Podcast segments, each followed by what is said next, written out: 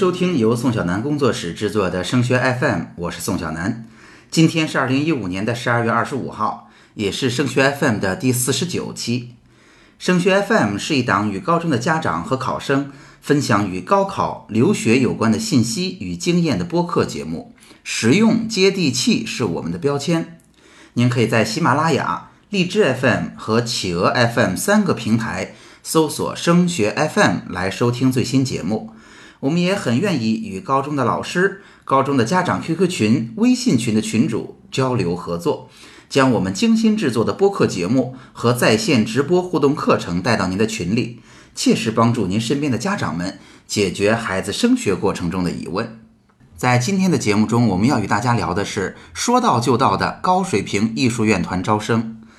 那去年开始啊，大家也知道，全国范围内进行了高考的改革。为了给所有的考生提供一个更加公平的竞争环境，高考加分的政策逐步收紧了。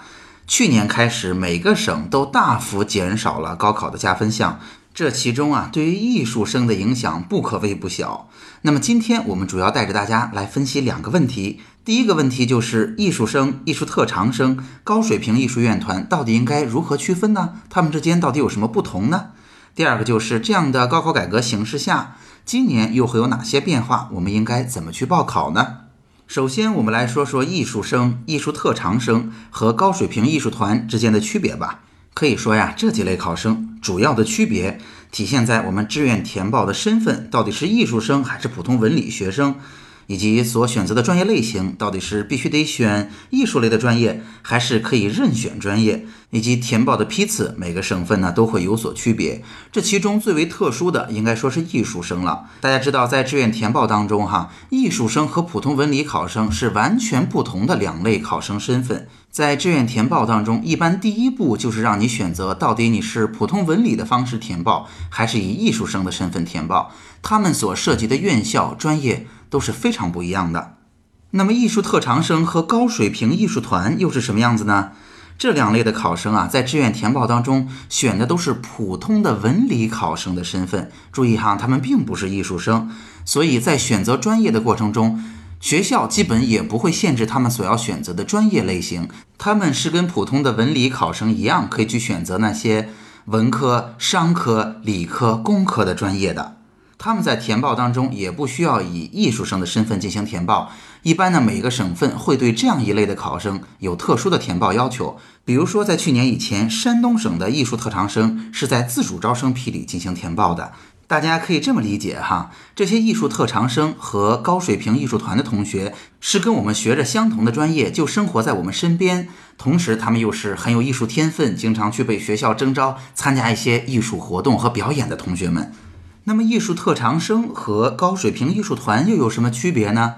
大家可以这么理解哈，高水平艺术团的同学们也是艺术特长生的一部分。在以往呢，学校经过了面试，会觉得说，嗯，你有一定的艺术表演的天赋和能力，所以我愿意降低分数把你招进来。但并不是招进来的每一个同学都能够加入学校的艺术团的。那么政策收紧之后呢，很多省份，包括山东省，已经取消了艺术特长生这样一个特殊的类别。但是在这其中，那一小部分能够有水平被征招入学校的高水平艺术团的同学们被保留了下来。所以现在我们提到的高水平艺术团的招生，其实就是原来艺术特长生当中的最高水平的那一部分。那么针对这样一类考生，为什么去年高考的规则会有一个非常大的变化呢？其实大家也不难理解哈，高考改革的原则是减少加分混乱的现象，促进公平竞争。这样呢，就不难理解为什么艺术特长生会是先被砍掉的类别了。首先，艺术特长生并不是艺术生，它属于普通文理，所以它的专业不受任何的限制。第二，艺术特长生在人为的面试之后，有机会降低不少的分数，能够把你招到一个很好的学校里来。那也因此，这里边可能存在不规范的现象是最多的，所以艺术特长生在很多省份首先被砍掉了。那么对于高水平的艺术团有什么影响呢？其实啊，从去年的情况来看，高水平艺术团几乎没有受到任何影响。通过刚才的介绍，大家也不难理解，因为高水平艺术团的招生跟过去的艺术特长生实在是太像了。所以导致去年很多家长们产生了误读，以为高水平艺术团的招生就像艺术特长生一样，在去年被一刀切掉了。其实是什么样子呢？其实就是去年这样的政策只会影响之前招收艺术特长生，但是学校并没有高水平艺术院团的情况，以及学校有高水平艺术院团。但是招收的艺术特长生的数目会超过学校高水平艺术院团招生的数目的情况，所以去年真实的情况是从元旦起，高水平艺术院团突然贴出了招生简章。大家知道，国家一共有五十多所学校有高水平的艺术院团，这些都是非常非常好的学校，而且他们的招生时间都会非常的短，一般会在一周到十天。去年的招生简章一旦发布，导致很多家长和艺术考生措手不及，所以今天我们在这个时候就要提醒大家了。现在又到了十二月的下旬，离这些非常好的学校颁布高水平艺术团的招生简章已经不远了，您已经应该打起精神，睁大眼睛开始关注了。那针对我们的艺术生或者去考艺术院团的学生啊，在高考改革的情况下，有哪些东西值得给大家一个提醒呢？我在这儿也顺道提醒大家两点哈。第一呢，就是无论在哪个省份，其实啊，艺术生的选择都远比普通文理的同学来的少得多。所以我会建议大家在所有的考试之前，一定要有一个明确的目标，免得呢，就是到时候我们一边又要准备专业课的考试和复习，另外一方面呢，我们的文化课还不能丢。有的时候哈，两方是很难兼顾的。我建议大家在考试之前就要理解清楚，我们到底要去哪所学校，分别要达到什么样的目标。避免在准备起来两边抓瞎，陷入混乱。第二个就是绝大多数跟艺术沾边的学校的报法，无论在哪个省份，几乎还都是志愿优先、有序志愿的填报方法。在这样的志愿规则下，很多家长也已经很熟悉了。你的第一个学校如果没有进，你的备选学校就需要跟第一个学校拉开一个很大的档次，否则你第二个也进不了。所以在这样的志愿规则下，提醒大家，虽然选择很少，但是千万不要因为选择少而放松了对于志愿填报的研究。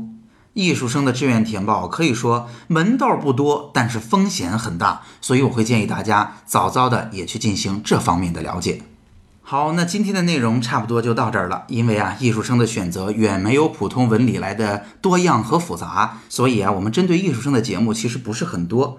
那最近呢，艺术生也好，高水平艺术院团也好的考试都已经临近了，相信各位艺术考生现在已经进入了紧张的备战状态。在这儿呢，宋小南工作室就要来祝福各位艺术考生今年考试好运了。